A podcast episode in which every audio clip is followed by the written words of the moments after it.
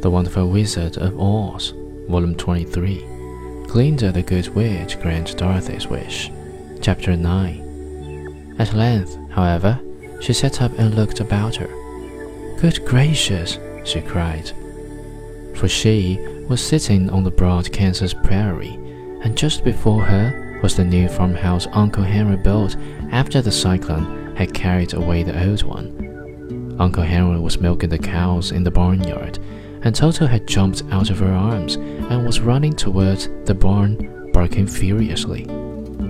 Dorothy stood up and found she was in her stocking feet, for the silver shoes had fallen off in her flight through the air and were lost forever in the desert.